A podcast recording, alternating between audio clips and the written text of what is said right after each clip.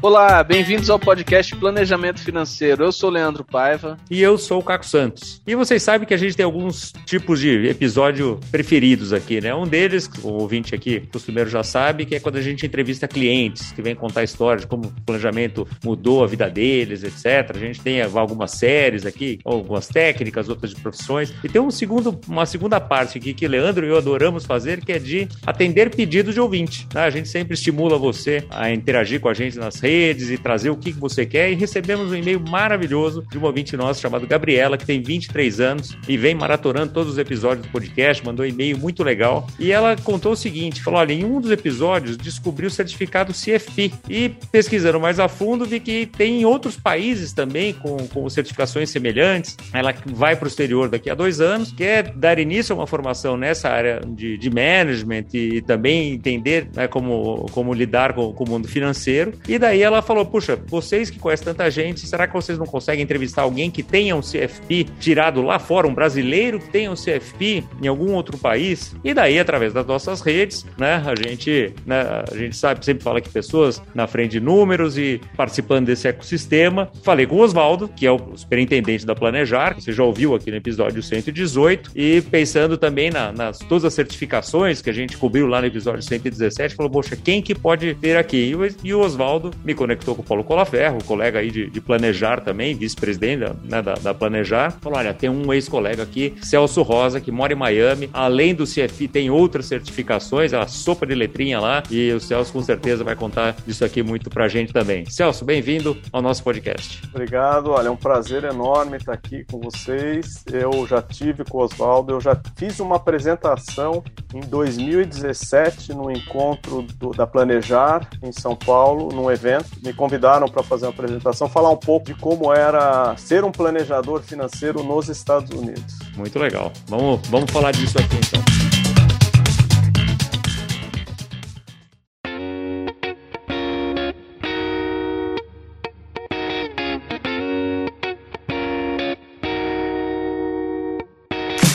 A vida do planejador financeiro nos Estados Unidos deve ser muito mais fácil, né? É difícil é complicado. Mesmo aqui é complicado. Tá? Uhum. A vida do, do planejador financeiro ela tem seus desafios, né? Tanto do ponto de vista econômico, como também a questão de educação, né? Do, da, do público. Não pense que a coisa aqui é muito difundida, porque não é. Eu confesso que eu fui procurar um pouco de informação sua no LinkedIn, mas não achei. Uh, eu não sou ativo. Tá. Eu, eu, eu vou, aliás, eu não sou ativo em mídia social. Existe um motivo legal para tá. isso. Tá. Eu não sei como é que funciona no Brasil. Então, assim, aqui você qualquer publicação, qualquer coisa que você vá falar, tanto no qualquer das mídias, Facebook, LinkedIn, uhum. uh, Instagram, ele é monitorado pela FINRA, é, é, monitorado pela sua broker, principalmente porque eu sou eu sou um registrar. Uhum. Eu, eu poderia não ser, porque o que acaba acontecendo aqui, na vida real, né, você tem assim, você tem a vida, o, o ideal, vamos dizer, ideal, uh, imaginária, e, e, o dia a dia do como é realmente a vida de um CFP, a vida, o, o para que que se usa. Você tem grandes profissionais que trabalham fazendo o PFI, vamos dizer, fazendo análise holística, vendendo o fee-based planning, mas é, é, é, pouco, é pouco. No fundo, o, o que acaba acontecendo é que cada um tem sua especialidade, né? Seja você um money manager, seja você um vendedor de seguro, é, porque aqui a figura do money manager, do vendedor de seguro, ela se... seguro de vida, né? Ela e, e, e a aposentadoria, ela acaba se fundindo, então Geralmente quem vende um vende o outro. As plataformas oferecem os dois, né? Então, assim, é uma questão de você, qual é o seu, o seu expertise, mas geralmente a pessoa que está administrando a gestão da carteira de um cliente e, e, é da onde ele faz, vamos dizer, a receita da prática dele, seja ele um, um independente, seja ele ligado. Uh, hoje sobrou muito pouco uh, broker-dealers ligadas a empresas de seguro, por exemplo. Isso é uma coisa que elas acabaram separando, acabaram vendendo e hoje você tem muita broker-dealer independente que aonde o dizer, o profissional coloca o registro, né, o que a gente chama o Series 7, o 66, o 63, para ele poder atender o público, você precisa dessa para poder falar em, em investimento, para você. O que, que poder... é isso? É um são, são registros como se fosse um registro aí no Brasil com a com a CVM, né? É, com a CVM. Uhum. Você não pode vender fundo, você não pode vender ação, você não pode vender nada sem você ter. O... A gente tem duas basicamente duas licenças. O Series 6 você pode vender mutual funds só. E mutual funds é, corresponde aos, aos fundos, é. É, tipo fundo multimercado aqui no Brasil. Fundo né? aberto. Fundo Isso, aberto. Fundo aberto. Vai, vai vender fama, vai vender, uhum. sei lá, uh, esses fundos. Então, se uhum. você, para você vender fundos aqui, você precisa ter no mínimo o que a gente chama de Series 6, que é um registro junto à, à SEC que lhe confere essa, essa autorização. Se você quiser lidar com contas onde você vai vender ações individuais, falar em, em opção, se você ah. for para o mercado acionário, você vai precisar e quiser oferecer para o cliente ou, ou, ser remunerado e quiser conversar sobre a questão de ação, de, de, de derivativos, commodities, você vai precisar do SET. Ele é uma licença mais ampla, é um exame também que você faz, são três horas que você senta num exame, é você faz um curso, senta e se tirar, você já pode vender. Aí isso tem que estar, você tem que ter uma broker dealer que é responsável. Você vai ver aqui no meu site, você vai ver embaixo, é, ah, verifique como está o status desse agente. É, você entra na FINRA, você entra na SEC, você vê se eu tive alguma complaint, se eu tive algum cliente que reclamou, se eu tenho alguma pendência de. Porque, você tem uma ideia como é rigoroso isso aqui, as minhas contas de investimento são enviadas enviadas uma cópia para o meu broker dealer. Ele vê se por acaso eu não estou fazendo insider, se por acaso eu não estou tradando com informação que eu recebi ou antecipada a uma ordem de um cliente. Então, a gente não tem privacidade nenhuma. A gente é absolutamente qualquer conta minha ou de algum da minha esposa ou alguma pessoa que mora na minha casa, eu tenho que enviar para eles. Eu tenho que avisar, olha, isso são não a conta, não são contas de banco normal, tipo uma checking account que a gente chama ou uma money market account. São contas de, de, de investimento que você tem em broker dealers, seja na Ameritrade, seja na Charles Schwab, seja qualquer onde você tiver ação, você tiver mutual funds ou qualquer tipo de investimento, é, renda fixa tal, você precisa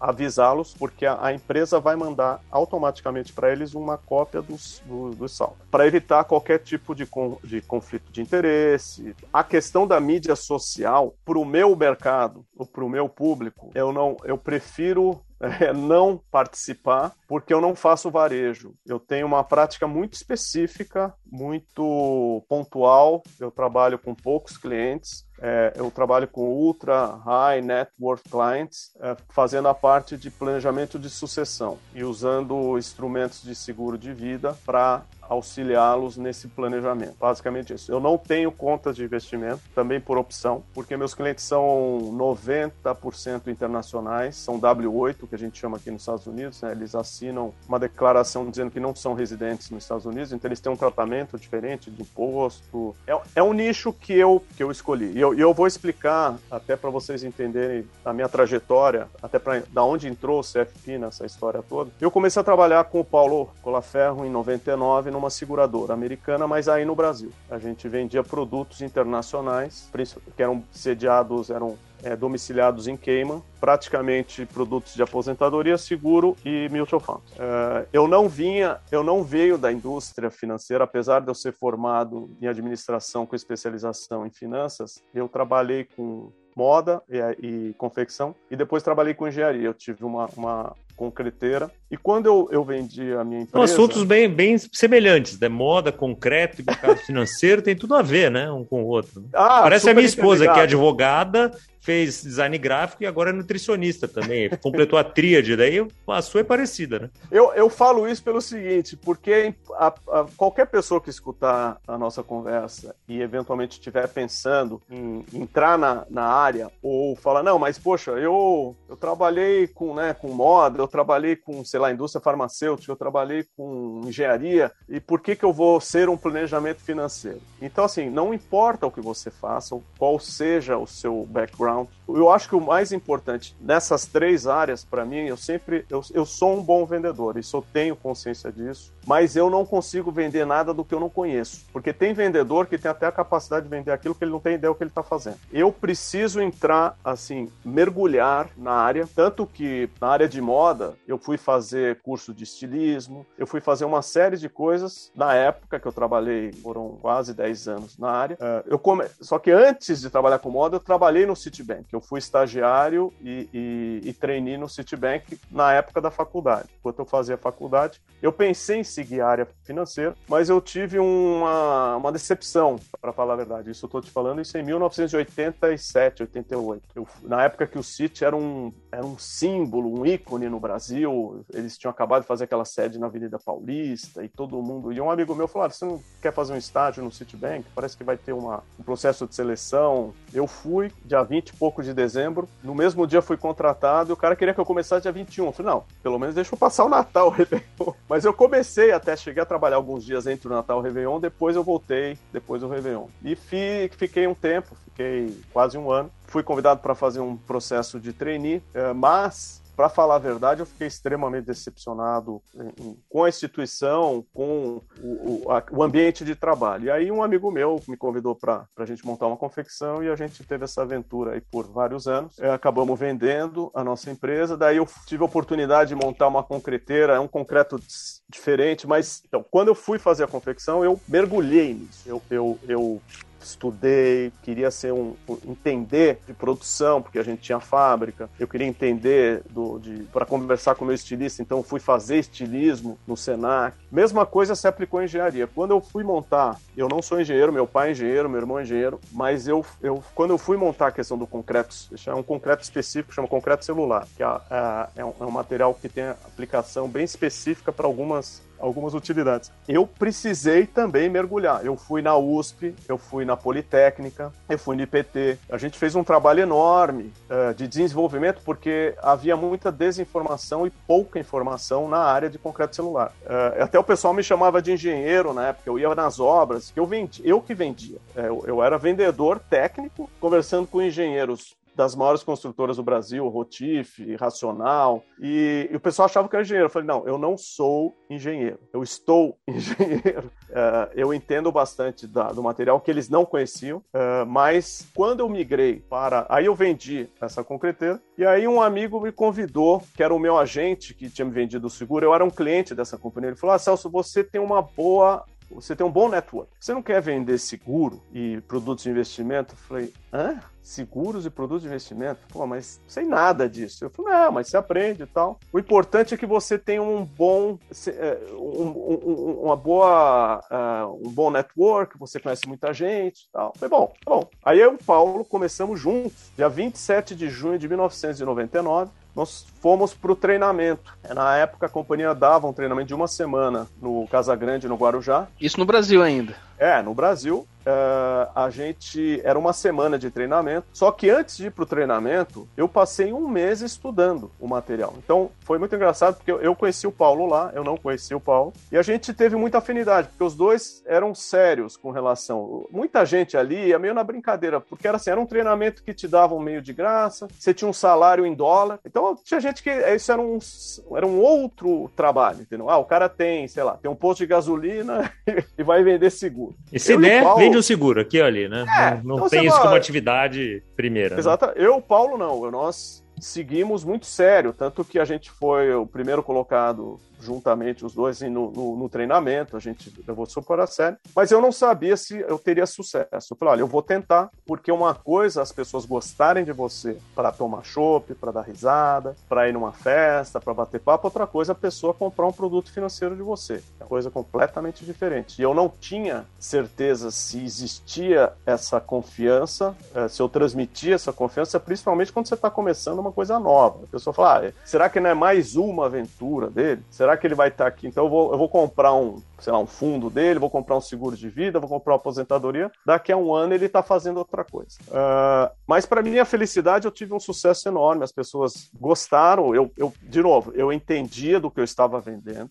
E nesses seis meses eu tive, fui o primeiro, entre 135, foi o primeiro do Brasil dessa seguradora. E ela passou por uma mudança muito grande, porque ela, obviamente, na época eu não sabia, mas a, ela estava vendendo de forma ilegal no Brasil a SUSEP pegou, a CVM pegou e aí multou-a e no parte do acordo ela fez o seguinte, ela montou uma corretora oficialmente no Brasil, transferiu a maioria dos funcionários que eram funcionários de Cayman para essa corretora no Brasil e convidou algumas pessoas de destaque ou seniors para virem para os Estados Unidos para um, cuidar dos clientes que ela já tinha e para vender em Miami, para desenvolver o mercado de brasileiros no sul da Flórida. Então esse era o nosso é, job description. Pegamos essa, essa, é, é, esse projeto, fui transferido para Miami em 2000 e começamos essa jornada. Foi aí que, na primeira viagem que eu fiz internamente para a empresa aqui, já nos Estados Unidos, porque na época eu trabalhava na área internacional, daí eu fui conhecer a empresa aqui, era uma seguradora antiga, uma das mais antigas dos Estados Unidos, chama, chamava na época Mutual of New York, depois ela foi adquirida por uma seguradora internacional pela, pela AXA, e... mas até o nome acabou ficando uh, dentro da AXA, ela manteve, porque realmente era, era um nome muito forte. Mas quando eu fui numa reunião que a gente tinha uns treinamentos que a gente chamava de Camp School, a companhia. Uh, isso é uma coisa que nos Estados Unidos é, é, é os treina, é, tem muito treinamento. É, isso eu fiquei assim, impressionado. Falei, nossa, agora eu entendo porque a gente teve aquela semana lá no Guarujá, no Casa Grande, antes de vender, porque realmente o americano acredita muito na parte de treinamento, a gente tem, investe bastante nisso. Pra você ter uma ideia, a companhia tinha um hotel no Arizona, onde ela fazia todos esses treinamentos. Tinha hotel, tinha um centro de treinamento em Atlanta. Então, realmente era uma coisa que a gente, além do treinamento constante. Eu fui para esse treinamento e todo mundo com crachá, e eu vi aquelas letrinhas né, depois do nome. Eu falei, nossa, CFP, CLU, CGFC. Eu cheguei pro meu chefe na época, eu falei, escuta, o que que é? O que, que, que significa isso aí? Porque eu sabia o que, que era o 7, eu estava estudando já para o 7, para tirar o Series 7 para poder vender produtos, era, isso era parte também do, do processo. Ah, isso aí são títulos que você tira, são designações que mostram que você é uma pessoa qualificada. Aqui no mercado americano é super importante. Então, o CFP é uma, né, que é dado pelo CFP Board, chama Certified Financial Planner, e as outras duas que eu tenho e que na época eu vi era o CLU, que era o é, Charter Life Underwrite, que é uma, é uma designação muito específica para quem vende seguro de vida, principalmente. E o CHFC, que é o, o Charter Financial Consultant, ele é para aqueles que evento é, é o CFP do American College, tá? é mais ou menos a mesma coisa, é para você fazer também uma análise compreensiva do cliente. Eu olhei aquilo, falei, nossa. E o cara falou: ah, mas isso você vai tirando ao longo de 20 anos. É uma coisa que você vai fazendo. Entendeu? Por exemplo, para você tirar o, o FC, não, o CLU, você precisa fazer oito provas do American College. São oito modos. Então, assim, você, você recebe o livro, lá, mil páginas, eu até tenho aqui atrás, é, e é self-study. Você vai, estuda, um dia você vai, marca num centro de teste, fala, olha, vou fazer a prova do livro tal, são duas horas de prova, e você senta lá e faz a prova. E se passar, você passou no 1. Então, você tem que passar em oito para ter o título no American College. A mesma coisa se aplica ao CGFC. Só que eles são, às vezes, intercambiáveis. Você pode usar, às vezes, cinco créditos de um para fazer no outro, e cinco desses dessas, desses módulos, você pode sentar na prova compreensiva do CFP. Então, para você sentar na prova do CFP, você tem que ter essas cinco modalidades para poder Você já tem que ter passado nessas cinco. Exatamente. Você não pode sentar na prova do CFP sem você ter, seja pelo American College ou seja por alguma outra instituição. Tem, tem colleges aqui, tem faculdades que dão. Ah, você quer fazer os os módulos, porque são módulos, você vai demorar, sei lá, dois, três, seis meses. Então, assim, o, que, o que o profissional faz aqui, né? Porque ele, ele tem que trabalhar, a gente tem que trabalhar, a gente tem que atender cliente, tem a vida, isso aí é uma coisa paralela enquanto você está trabalhando. Eu, eu olhei aquilo e foi muito engraçado. Eu cheguei em casa, voltei dessa viagem, escrevi o meu nome, né? Meu nome completo é Luiz Celso Pasquale Rosa, e escrevi depois o nome CFP, CLU, CGFC. E depois eu escrevi MBA. Aí eu falei para minha esposa, falei, olha, tá vendo isso aqui? Eu vou tirar tudo isso aqui. Este sou esposa... eu amanhã.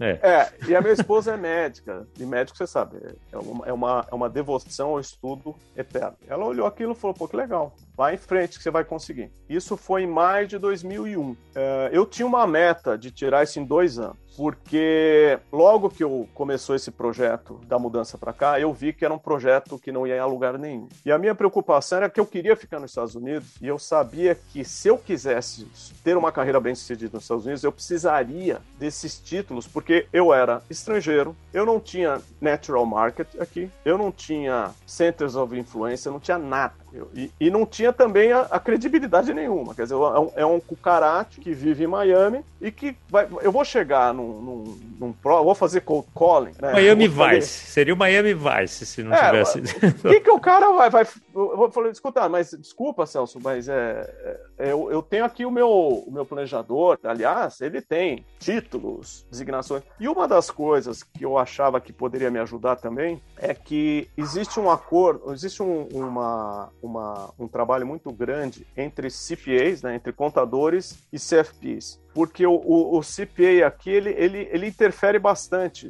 Como a, como a questão fiscal é super importante aqui, é, a gente, né, a questão de produtos, onde você vai deixar o seu dinheiro, que eventualmente tem vantagem fiscal tal. Era uma.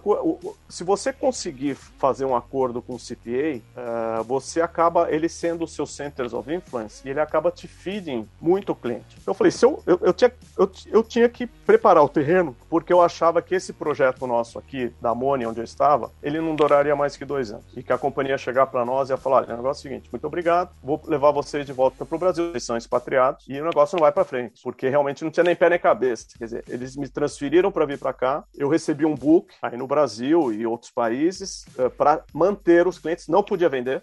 Então, você conhece uma empresa assim que não pode vender mais nada, você só mantém, você sabe que isso com o tempo vai acabando, né? Porque clientes vão indo embora, os clientes vão se cancelando. Então, assim, se você não tem novos clientes, entrando, isso é um projeto fadado a terminar. Foi exatamente o que aconteceu. Não é que eu tinha bola de cristal, mas era só olhar aquilo e falar: bom, isso aqui não vai a lugar nenhum. Uh, e eu então falei: olha, eu tenho dois anos de salário, porque eu, não existe salário. Essa é uma profissão que ela é 100% comissionada nos Estados Unidos.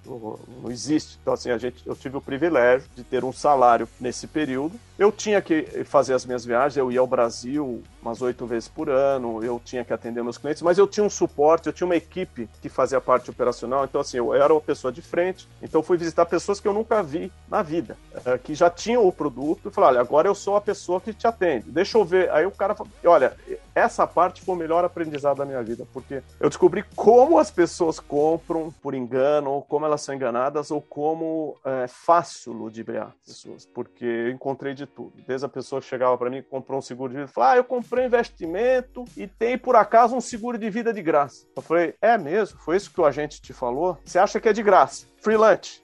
Então deixa eu te explicar. Senta aí. Você não tem um, um, produto de investimento, você tem um seguro que por acaso tem um componente de capitalização, no qual você vai poder usar isso no futuro para várias, mesmo desde um complemento de aposentadoria até para subsidiar quando o seguro ficar mais caro. Então, a gente, e a gente continua encontrando gente assim, viu, Celso? A gente encont... você... continua encontrando gente que tem um seguro de vida resgatável, que tem uma capitalização e que acha que tem uma previdência.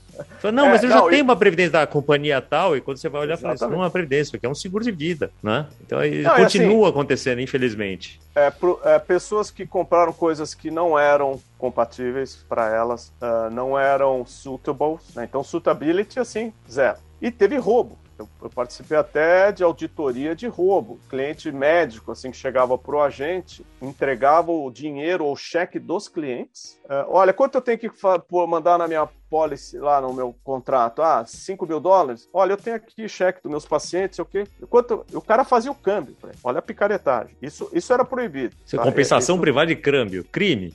É, então assim, eu, eu, aí quando eu descobri alguns casos, a gente abriu uma auditoria, eu fui, eu fui o chefe dessa auditoria e E a gente teve que descobrir qual era o tamanho do buraco, quanto que esses agentes tinham roubado, porque eles não colocaram o dinheiro na pólice. De, teve de tudo. Então, esse, esses dois anos, três anos na verdade, que eu fiquei de 2000 é, até 2003, até dezembro de 2003, foi realmente um grande aprendizado. Mas eu aproveitei esse tempo para tirar tudo isso. E tirei. Eu fiz primeiro o CFP, eu fiz as cinco provas. Então, assim, eu fiz o quê? Peguei o American College, fiz as cinco provas. Quando eu fiquei apto, e, a, e, a, e aqui para você sentar no CFP, é, é, os requerimentos são as as provas, uh, experiência na área, uhum. uh, cartas de recomendação. De e a experiência tem que ser no mercado americano. Tem que ser no mercado americano. Então, assim, eu, eu, eu, consegui cartas de pessoas que me indicaram, que eu fui ficando amigo, de advogados, que eles precisam falar: olha, o Celso tem experiência, não sei o que e tal. E aí isso te dá, acho que a, a gente faz, acho que na época, não sei se ainda continua sendo assim, acho que eram três provas por ano que você podia sentar. Então, ah, vou aplicar para a prova de novembro de 2021. Então, você se prepara, vai lá, são dois dias de prova, compreensivo. O problema para mim, na verdade, era um, primeiro que eram é, tudo, seguro de vida, property and casualty, tudo que você imaginar, coisas que eu não estava acostumado, porque uh, não eram do nosso dia a dia no Brasil. São produtos e é, e peculiaridades, talvez um americano, principalmente o americano que já está no mercado há mais tempo, ele tivesse mais facilidade. Tanto que, para você ter uma ideia, o índice de fail nesse exame é mais de 70%. É, aqui no Brasil também, é por volta de 30% de aprovação, e é isso, é. né? Porque você tinha experiência em seguros, mas daí caiu um monte de coisa sobre é, investimento, sobre previdência, sucessão, né? E daí tem que aprender para passar, né? Tem jeito. É que eu, é que eu fiquei. E aí, na prova, né, você põe tudo isso junto, porque é uma coisa você estudar essas coisas, os módulos isolados, falar, ah, seguro de vida entendo, uh, produto financeiro entendo. Property and Casualty, né? seguro de propriedade, eu tenho, entendo. Uh, a parte fiscal, eu entendo. A pa... Aí, quando você.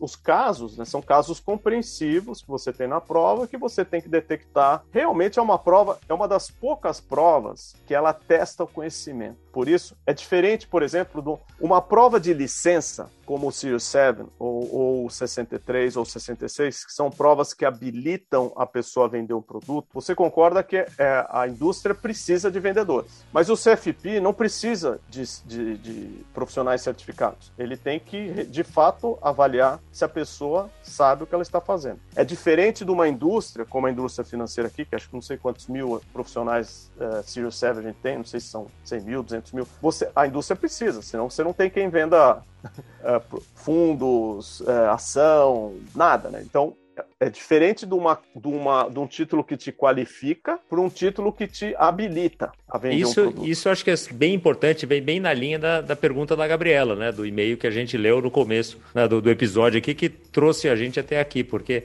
uh, aqui no, no, Brasil o CFP também é, um, é, uma certificação de distinção, né? Quem tem o CFP Exatamente. é que fala, oh, cara, eu sou bacanudo porque, cara, eu passei numa prova, comprovei experiência, assinei um código de ética, né? E tenho educação continuada, que são os quatro E's aqui no Brasil, Exatamente. até como todo mundo ouviu aqui no, no episódio 118 aqui com o Oswaldo Serve, né, que, que, é presidente da Planejar. É, entendo que aí também o CFP também é uma distinção de, de, de qualidade, vamos dizer assim. O CLU e o CHFC também? Ou eles são, para você vender seguro de vida, você precisa do CLU? Não, não, é, a mesma, é o mesmo princípio. A única coisa princípio. é que ele é granted pela, pela American Outro, Por outra, tá, é, outra instituição. É, tá. Exatamente. Então, assim, ele não, ele não é uma licença. Ele é apenas uma, um certificado de qualificação. Então, a pessoa que tem o CLU, o cliente sabe. Né, ó, o que acontece de fato no dia a dia é o seguinte: Celso, você perguntar, Celso, as pessoas sabem o que significa? Não.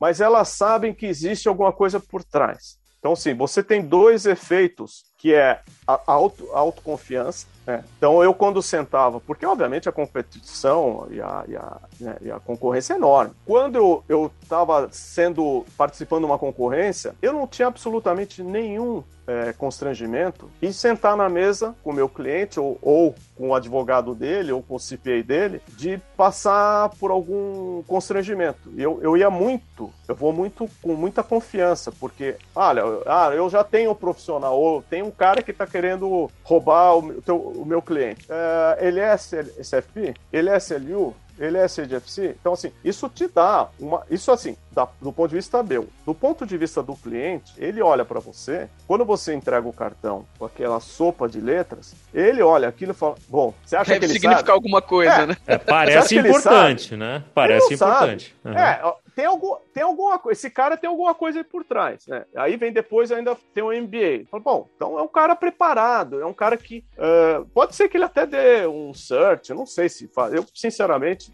a maioria das vezes os clientes perguntam o que, que é isso. Aí você tem que explicar. Mas o profissional, que era o meu interesse maior, que é o, advogado, né, o, o, o, contador, que eu queria que eles, para eu criar meu centro de influência, esse sabe o que é. Então, assim, quando, quando eu ligava para um advogado, olha, eu queria conversar, sentar com você para ver se a gente poderia fazer algum negócio junto, ou quando um cliente meu, olha, fala com o meu advogado, ou fala com o meu CPA. Quando eu ligava, eu falava, olha, aqui é o Celso, o meu cliente Caco pediu para eu te ligar para a gente conversar sobre o planejamento dele. Quando eu mandava né, o, o, as minhas referências, o cara é um cara sério. Já te, é, já te recebe de outro jeito, é, né? Claro. Já te dá uma credencial e um respeito na reunião. Então, assim, tem a coisa, o fator psicológico do, do profissional que vai com uma confiança maior, uh, não, não passa apertado numa reunião e fala: ah, esse aqui é o Celso sem nem, nada.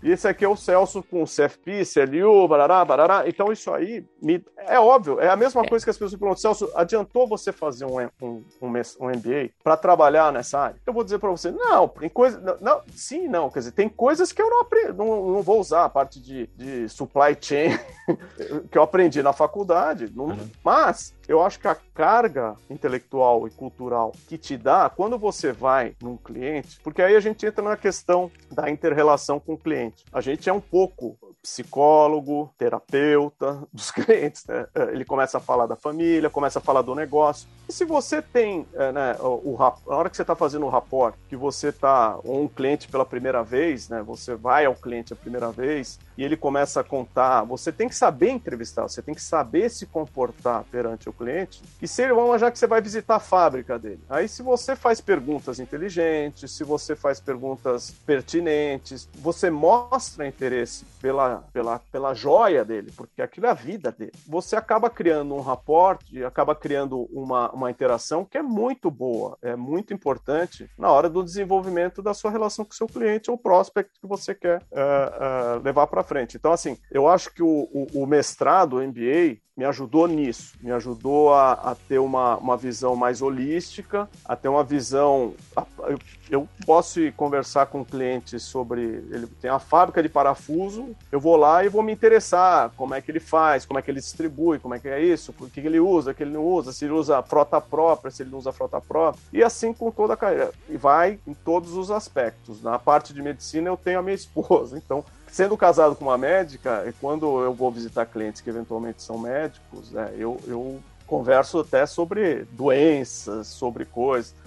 Essa parte, ela é crucial para você abrir qualquer porta com o cliente. Se você for uma máquina de sentar na frente de um cliente, pegar um script e olhar, porque isso tem muito aqui. A gente ia em centro de, a gente ia em treinamento, era muito engraçado, porque os caras ficam tentando criar robozinhos assim. Ó. Então, olha, você tem o script aqui, você vai perguntar isso, daí você vai, é, tinha toda uma sequência. Eu nunca usei, nunca usei. Acho, não, não condeno quem usa. Eu acho que é uma, eu sempre, primeira coisa, eu acho que cada cada visita, cada cliente uma, é, uma, é uma experiência. Eu tento fazer uma coisa personalizada. Às vezes a conversa vai para um lado completamente diferente do que você espera. Então, assim, você chegar para um cliente, não, ele está indo numa viagem, né, num, num caminho, e você tentar trazer ele porque você quer seguir o seu script, porque você precisa cumprir uma tabela, você vai acabar e minar qualquer possibilidade de relacionamento comercial com essa pessoa. É, até porque é, você, assim, para a gente sempre fala aqui, né, que pessoas vêm antes de números, né? O que você está colocando é exatamente isso isso. E é muito mais sobre a história da pessoa, sobre o que você quer vender, né? Qualquer. E,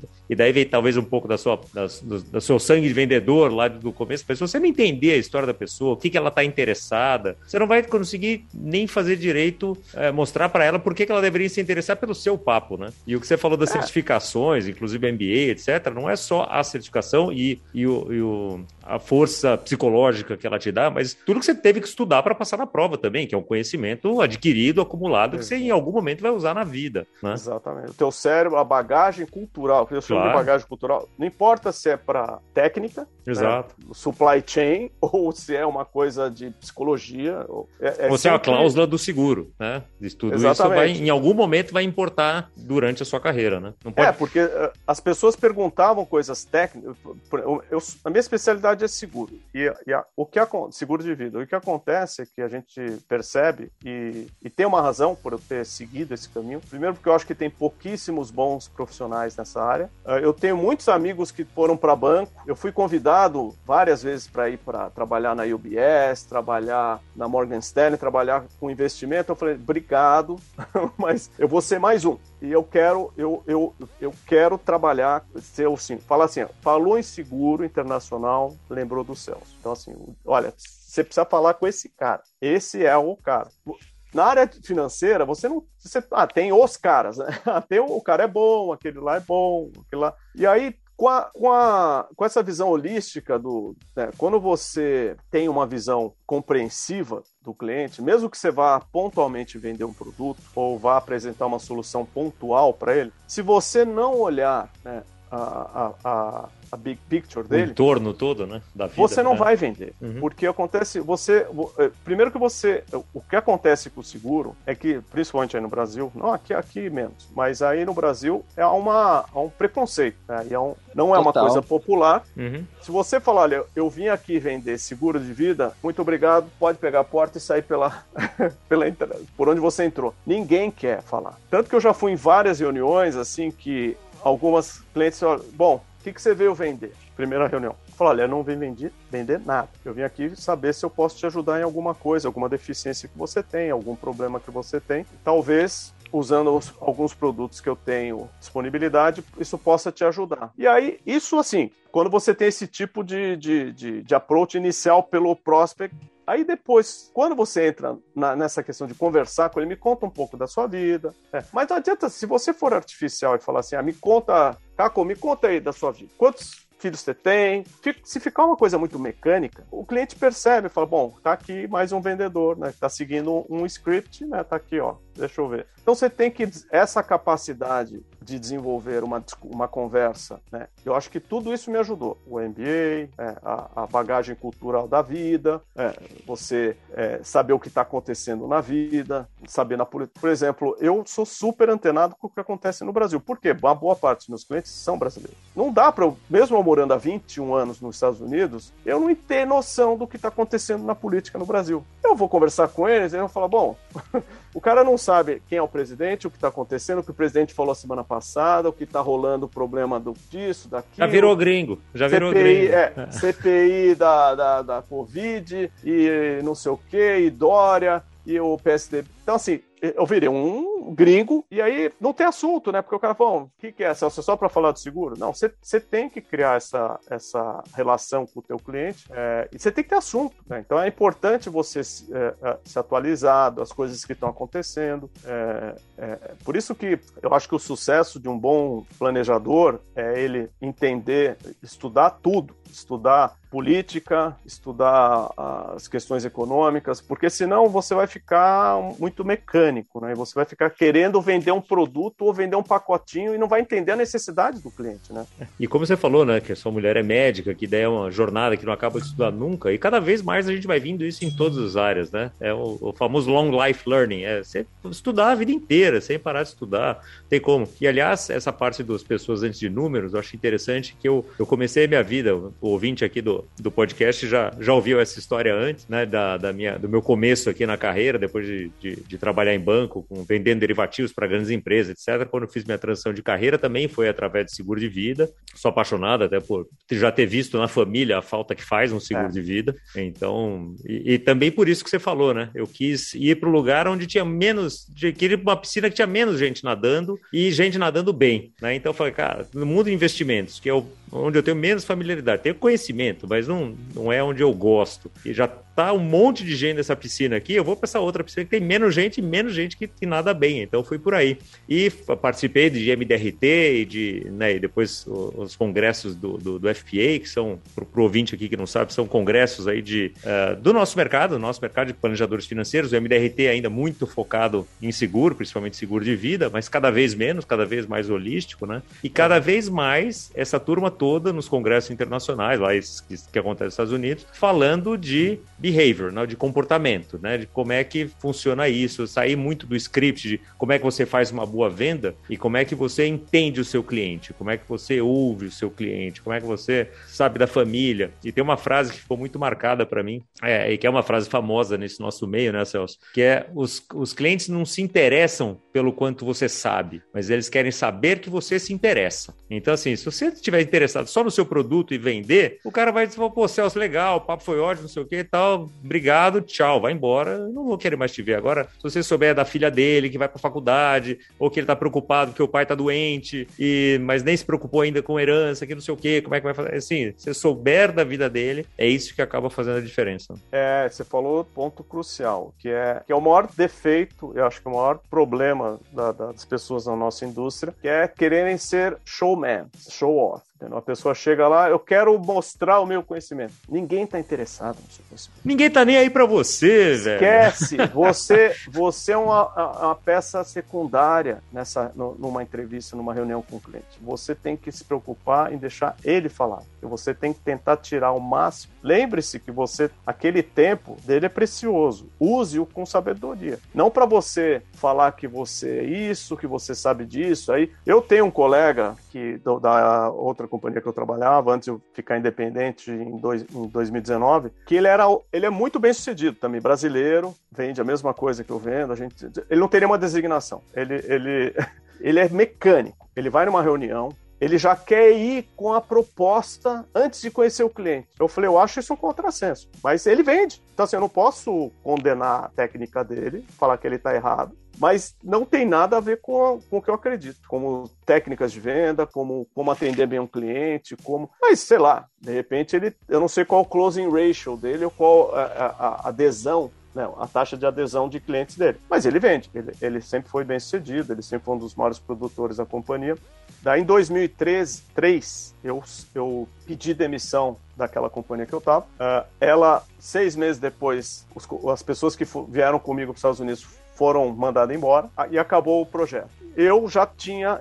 Aí eu fui para uma seguradora que eu sabia que era a maior seguradora, era a maior seguradora, uma das maiores do mundo, a AXA, e ela tinha uma presença grande aqui nos Estados Unidos, ela tinha comprado duas seguradoras, e eu fui trabalhar com eles, porque eu sabia que eles tinham uma plataforma muito boa para o internacional, e fiquei com eles até 2019. Fiz grandes amigos lá, sou ainda meio ligado à, à, à empresa, é, porque eu vendo o produto deles, mas eu, em 2019, resolvi montar minha corretora, e seguir eh, a minha carreira de independente. Então, uh, isso me deu mais flexibilidade, mais, mais liberdade para para atender melhor os meus clientes. E o, e o meu colega é interessante porque ele tem essa coisa mecânica, né? Ele, ele vai na reunião. Time script. É. A gente fez algumas reuniões, algumas visitas juntos e eu via é, tinha hora que eu tinha vontade de chutar ele para de falar, deixa. Você está aqui na frente de um empresário, de uma pessoa de ser. Você quer falar de você, você quer contar da sua vida. Ninguém está interessado. Deixa ele falar. Como é que você vai oferecer alguma coisa? Como é que você vai para uma reunião com um produto já? Ah, não, mas a gente tem que ganhar tempo. Eu tenho que, principalmente quando você trabalha no internacional e você quer, o cliente está aqui, você não vai ter oportunidade. Visita tem que ser produtiva. É. é, de voltar semana que vem, porque ele já vai ter voltado para o Brasil. Então assim, você tem que você tem uma janela curta, pequena. Você não, você não quer fazer um ciclo de venda de três, quatro visitas. Eu falo, olha, sinto muito se você quiser fazer um ciclo de vendas de 3, 4, que é o certo, vai demorar tempo. Por quê? Porque o cliente vem aqui, ele volta depois de seis meses, ele volta depois de um ano. Paciência, mas é o normal. Eu tenho clientes que demorei cinco anos para vender o produto. A gente ficou cinco anos nesse vai, volta, namoro. três. É, até, até, o dia que ele falou, poxa, tô pronto para implementar essa estratégia. Primeiro que são estratégias de 50 anos. Eu tenho, eu tenho um planejamento de cliente que é multigenerational. Então, assim, é 200, são 200, 300 anos. Não tem, é, até é, é, perpetuação de herança que a gente fala. Então, você acha que eu estou preocupado se o ciclo é de três? Ah, eu fiz muito coaching para quando a companhia contratava é, novos agentes. E a primeira coisa que eu falei para a pessoa é seguinte: olha, você tem alguma dificuldade financeira? Você tem um, um colchão para um ano sem um, ganhar um tostão? Senão, nem começa. Porque se você tiver necessidade de vender para pagar o teu almoço amanhã, você vai é, é, o caminho para o fracasso. Você não pode pensar em dinheiro, você não pode pensar em renda, em receita, você não pode pensar em, em comissão. Você tem que pensar no cliente, você tem que olhar para ele e falar: olha, eu, eu tô. Se demorar um ano, dois anos, três anos, I don't care. Eu nunca pus pressão nenhuma em nenhum cliente meu. Falei: olha, é que, você é não está não tá pronto para implementar, não tem problema. A gente volta semana que vem, um ano, me liga. Nunca tive pressão. Uh, sempre fui, tive, eu, na companhia, quando assumi em 2004, eu fui, ela tinha uma categoria assim de, a gente tinha 5 mil agentes aqui nos Estados Unidos. Eu fui o número um dos novos contratados nos Estados Unidos inteiro, não só internacional, Estados Unidos inteiro. E todo mundo falou, mas como que, olha, receita, uma, um, bom, um bom relacionamento, isso é importante, né? um conhecimento, profissionalismo, e mais do que isso, é, é focar no cliente. Se você ficar focando não, eu preciso. Isso até é uma das coisas que me incomodava na companhia, porque, obviamente, a companhia americana tem essa coisa: ah, quem é o número um, quem é o número dois. Aqui tem muita competição, né? Você ganha troféuzinho, né? Você ah. ganha uma águia, aí você vai lá no palco, todo mundo te bajulando. Né? A americana adora isso, a cenourinha que eles põem para as pessoas produzirem mais. Eu nunca caí nessa conversa. Sempre ia, eu, eu fazia parte do circo, entendeu? Mas não era um motivo de um objetivo meu, olha, eu quero é, ir lá no palco, agora quero ser. Tanto que eu, uh, eu acabei mudando para eu, né, eu, acabei mudando para Pensilvânia por causa da minha esposa, continuei trabalhando em Miami uh, e nem ia nas reuniões assim de entrega de prêmio e tal. Não, não frequentava o ambiente do escritório, eu sempre fui muito independente. Mas é uma característica minha, não condeno quem, quem precisa. Sempre trabalhei de casa, sempre tive meu escritório fora da companhia, nunca fui de. Mas tem gente que gosta, tem gente que gosta do ambiente. Então, assim, para mim a pandemia não mudou nada. Eu aula de home office por aí. É, eu sempre fui de home office. eu, eu, eu, faz 21 anos que eu trabalho. Eu tenho, eu tinha meu, eu tenho meu escritório em Miami, mas não vou. Primeiro que cliente não vai no teu escritório, né? É. E segundo que uh, eu acho uma assim, a, a deslocamento, mesmo sendo na mesma cidade, obviamente morando na Filadélfia e trabalhando em Miami, era uma coisa meio complexa. Mas mesmo na mesma cidade, eu, eu particularmente acho que é mais produtivo você acordar, mas tem gente que não consegue. Meus amigos, assim, então, assim, coisas importantes quando você vai, se você quiser é, rely nos seus amigos. Primeiro, todos falaram que eu ia fracassar na vida, vendendo seguro de vida. Sim. Celso, quem que vai comprar seguro de vida? Você é um, puta, zero. Você vai morrer de fome. Segundo, trabalhar de casa, esquece, esquece. Então, assim, se fosse pelas previsões dos... Foi contra toda a maré. Foi contra toda a maré. Obrigado pela opinião, mas eu vou desconsiderar. Muito é, bom. É. Obrigado pela, pela, pela força, né? Claro, é. Pelo apoio. Mas são todos meus clientes. Isso que é o importante. É como você fala, né? Essa coisa de não precisar, né? Vender a próxima pólice e tal. Eu, eu sempre gostei muito de tênis e eu sempre fiz esse paralelo, né? Que é entrar na quadra com o jogo com o braço solto, né? Você enfia a bola, se, se sair ok, se entrar ok, mas é normalmente como você ganha uma partida no tênis, é quando você está assim, preocupado em jogar e não preocupado em ganhar, né? Então você tá preocupado em jogar, a coisa vai andando bem.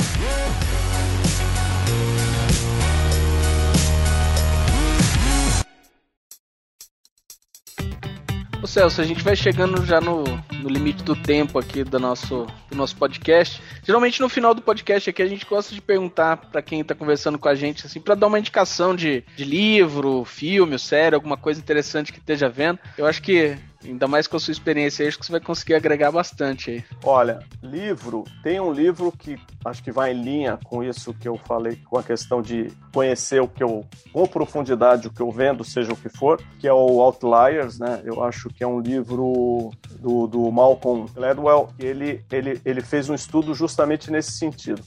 Ele foi pegando as pessoas que se sobressaíam para ver se existia algum, alguma coisa em comum. Né? Ele até chegou numa fórmula lá de 10 mil horas, tal, não sei o quê. Eu acho, não sei se é 10 mil horas, mas eu acho o seguinte, é como eu disse no início da conversa, eu sei que eu sou um bom vendedor, mas eu não consigo vender nada que eu não conheço. Então, qualquer pessoa, para ser bem-sucedida no meu entender, precisa de treinamento, precisa de um tempo. E, é, e, e no Outliers, ele, ele, ele justamente detecta. Então, esse é um livro que quando eu li, eu falei, nossa, eu tá aqui.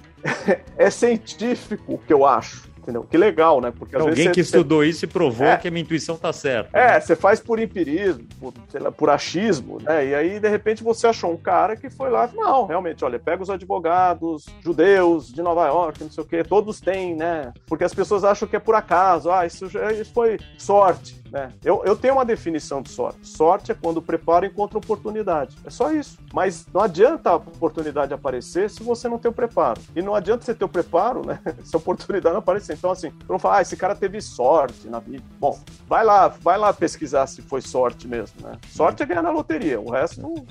Exatamente. E filme, tem um filme que eu gosto muito, é antigo, que é o Dance of Wolves, com Kevin Costner eu, eu gosto desse filme porque eu acho que ele, né, ele, ele era um, um, um, um, militar né, na Guerra Civil Americana que resolveu abrir mão de tudo para ir viver na simplicidade né, dos índios, né, dos, uh, dos da, da, tribo Lakota. Mas ali é uma lição de vida para, assim, porque às vezes, até pela minha trajetória de ter passado por várias áreas, né, você vê assim, o, o importante é você ir atrás da sua felicidade, né, e atrás da simplicidade da vida, uh, uh, não importa o que seja seja se juntando a uma tribo indígena. Né? Eu sempre falo para os meus filhos o seguinte: eu não quero que vocês sejam foquem a carreira, a vida de vocês. Eu tenho três filhos. Né? Ah, eu vou fazer essa carreira porque essa carreira é que dá dinheiro. Não, quero que vocês sejam felizes. Você quer ser músico? Aqui nos Estados Unidos a gente pode se dar um pouco ao luxo e qualquer carreira que você seguir você não vai passar fome. O Brasil é um pouco diferente, né? Dependendo da carreira que você for fazer, você vai passar fome. Né? Mas ah, aqui não. Então assim, não importa.